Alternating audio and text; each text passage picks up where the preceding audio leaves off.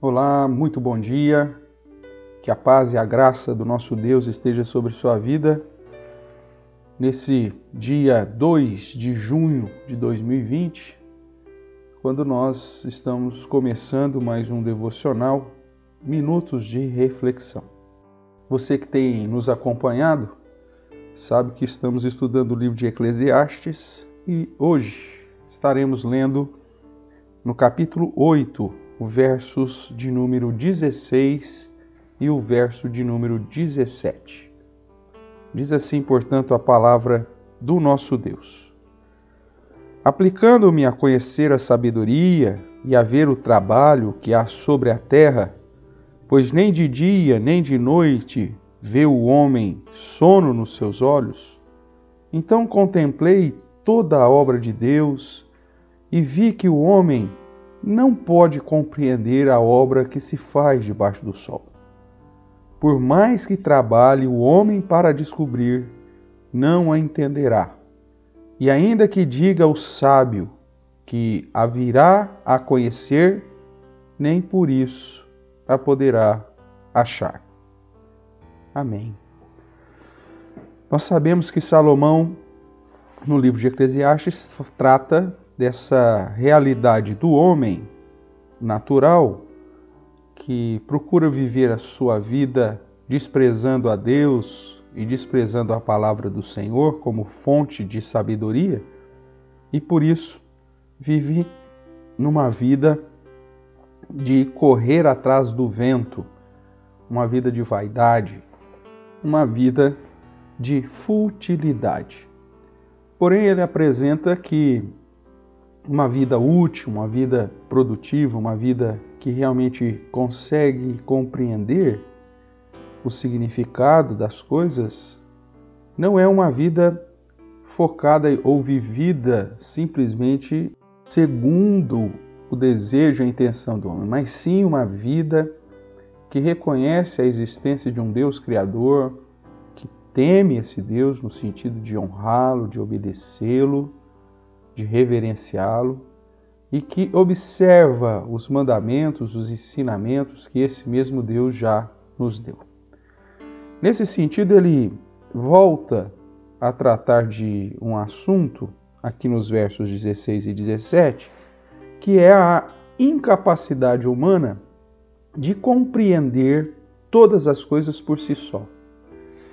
Mesmo que ele perca o sono, mesmo que ele contemple, observe, olhe toda a obra de Deus, ele não vai conseguir compreender plenamente todas as coisas que acontecem debaixo do sol.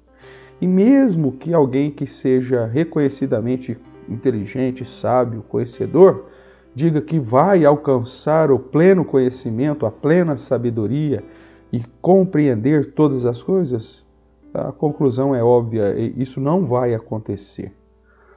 Ele já durante o seu registro de Eclesiastes, até aqui o capítulo 8, em vários momentos ele chama atenção para essa impotência humana em saber o que vai acontecer no futuro, em determinar o seu próprio destino, em fazer concluir os seus projetos por si só. Se Deus não nos dirigir, se Deus não nos conduzir, se Deus não abrir as portas e nos permitir realizar qualquer coisa, mesmo que desejemos com toda a nossa força, uh, isso não acontecerá. Nós somos ainda dependentes da ação soberana de Deus, que é quem permite todas as coisas. O livro de Daniel diz que Deus é aquele que estabelece reis, remove reis, é aquele que muda as estações. O Novo Testamento vai apresentar Deus como aquele que abate os soberbos, mas que exalta os humildes, o Deus que direciona, o Deus que conduz, o Deus que aplica aplica em nós da sua vontade e que a cada dia completa sobre os seus a boa obra que começou. Nesse sentido, irmãos, quanto mais cedo compreendermos que nada compreendemos sem a ajuda de Deus, mais cedo nós nos prostraremos diante dos pés do Senhor, Criador de todas as coisas, e buscaremos nele e através da palavra que ele revelou o conhecimento e a sabedoria necessários para ao menos conhecer a realidade da nossa vida. Sendo assim, a conclusão de Salomão aqui nesse capítulo 8 é justamente que o homem, mais uma vez, precisa de Deus, depende de Deus, carece de Deus para compreender algumas coisas, não a totalidade, e para conhecer aquilo que o próprio Deus, na sua grandeza, misericórdia e bondade, quis mostrar a nós. Que assim possamos ter na revelação especial de Deus, ou seja, a palavra dele, a fonte de conhecimento, de compreensão, para que possamos reconhecer o que somos, o porquê estamos aqui, qual o objetivo da nossa vida como devemos viver para agradar aquele que nos criou e qual a visão relacionada a, ao futuro e a todas as outras coisas, segundo o que o próprio Deus revelou em Sua palavra.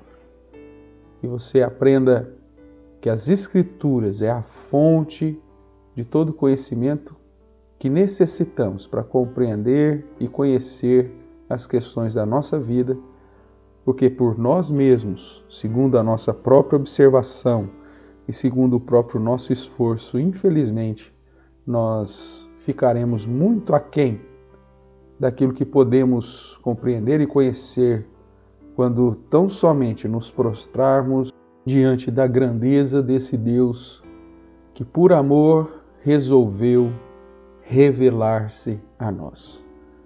A sua palavra, como a própria Escritura nos diz, é a fonte dessa sabedoria.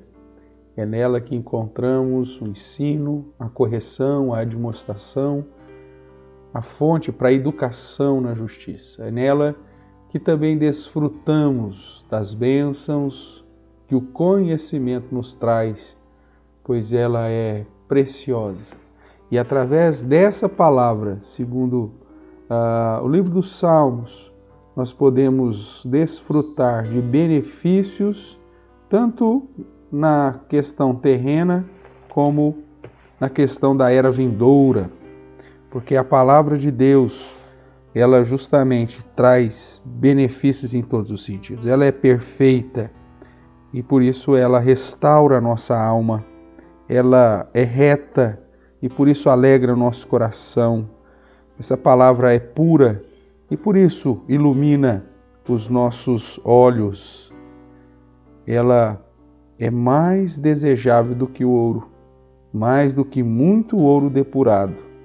Ela é mais doce do que o mel e o destilar dos favos. Além disso, diz o Salmo 19, verso 11: Por ela se admoesta o teu servo e os guardar a grande recompensa. Que nós possamos amar a palavra do Senhor como fonte da verdadeira sabedoria e não confiar nos nossos próprios entendimentos e nossa, na nossa própria sabedoria, mas depositar a nossa confiança no Senhor e na Sua palavra. E Deus te abençoe, meu irmão. Que você possa ser um servo obediente, um servo dedicado a buscar conhecimento, a meditar nessa palavra de dia e de noite, para o seu próprio bem, por engrandecimento do Senhor, depositando, portanto, toda a nossa confiança, inclusive para aprender das coisas deste mundo e das verdades dessa nossa era presente, na visão, no ensinamento correto que somente a palavra de Deus nos traz. Muito obrigado, fique com Deus. Tchau, tchau.